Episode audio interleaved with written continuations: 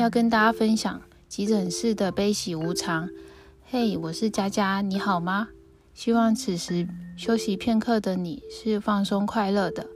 今年端午节碰到疫情加深，许多人为了保护家人、保护自己，选择不移动、不返家团聚。过节或许有点五味杂陈，但不管团聚与否，自己和家人平安健康才是最重要的。也因为这样的情况，我们更能贴近感受到这样一群人的辛苦。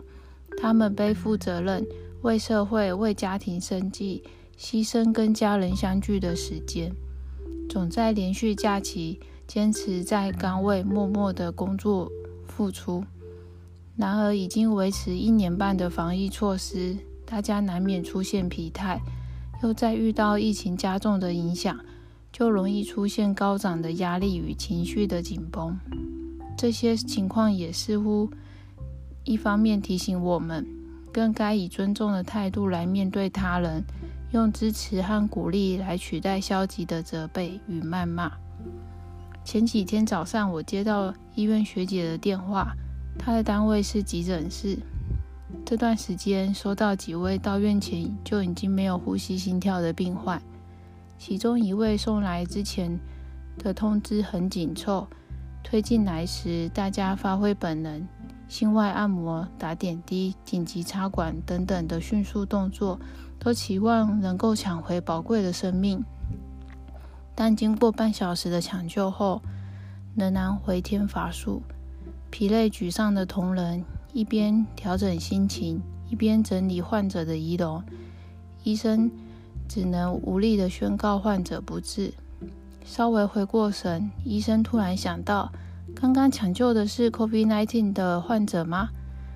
当下大家急忙抢救，根本顾不得这位患者有什么病史，也来不及查健保卡。这时候大家才开始感到害怕。为了抢时间，有时同仁甚至来不及穿好整套的防护装备。然后患者的快筛结果出炉是阳性，院长紧急要急诊室同仁马上采取隔离措施，直到患者的 PCR 检验报告出来。学姐也在名单之内，一切来得太突然，好像什么都没有准备好，只能打电话通知家人，在抢救病患时有插管的动作，担心自己接触到而被感染。所以必须要被隔离了。后来医院高层通知那位快筛阳性的病患 PCR 结果为阴性。即便压力与情绪都放松了，但一想到过程还是心有余悸。也曾是护理的我，听到这样的事情，便能体会他当下的不安无奈。即便没有身处在高度危险的环境。但面对不知何时结束的疫情，也都要面对传播力更强的变异新冠病毒，以及更可能产生的重症威胁。看了一年半的新闻疫情报道，有时也会想，会不会有天不小心被感染，不知情的再传染给家人？又万一自己免疫力不够，导致身体重症，甚至危及生命呢？对我很好的老公，还有我的宝贝双胞胎，他们才三岁。看到印印度疫情爆发的惨况，再度再到五月初国内疫情开始扩散加重，心里也会忐忑不安。学姐说，在被隔离时，担心自己也被染疫重症，家人以后该怎么办？后来想到疫情刚在各。国开始爆发传染时，那阵子他刚收到保险续保的通知单，害怕自己不够了解而疏忽，导致保障不够或者中断，有找我再帮他检视以及建议规划更符合他的完善保障。万一无常突然来，最坏的情况至少还有这一笔钱可以代替他照顾他的家人，也让他在当时处在很不安的情绪里，心中还有一股踏实的感觉。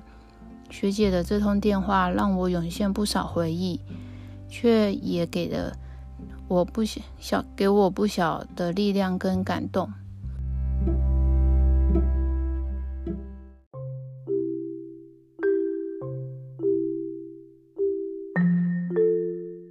曾经我也身为护理人员。在高压力急诊室待过，了解生命无常的现实残酷。后来因为生涯规划而转换职业，一直到建立家庭并生育了双胞胎。这些历程更让我明白与家人之间彼此的重要，而培养更要为自己与家人完善规划未来保障的想法，也始终更想让自己以不同的专业，用不同的方式去帮助更多人。急诊室里的无常、悲喜，像一部人生与社会缩影的放映室，多数人不见得能体会。也唯有遇到状况而踏进去里面，才可能有所感触。新冠病毒掀起残酷现实的物竞天择认知，我们无法逃避。除了要以正确的防疫观念与落实正确的防疫动作保护自己，病毒也提醒我们该时时调整思维与习惯。因为即使没有这场疫情，日常生活中，除了要面对人际关系与经济压力，还有无法预知的疾病以及意外的威胁。具备保障的未来，对于现在的自己与家人来说真的很重要，也能无后顾之忧的努力打拼。非常谢谢你的收听，喜欢我的分享，可以将我的频道加入最爱。如果你很想了解自己的保单保障是什么，但碍于繁琐条文，真的很难摸索清楚，想问却又找不到人询问，都欢迎找佳佳免费帮你解答疑问哦。我的界面上面有 mail、email，可以写信给我，或者是把保单拍照给我，我都会很乐意为您解答。我是佳佳，晚上十点二十八分，祝福你有个美好的夜晚，我们下次见哦。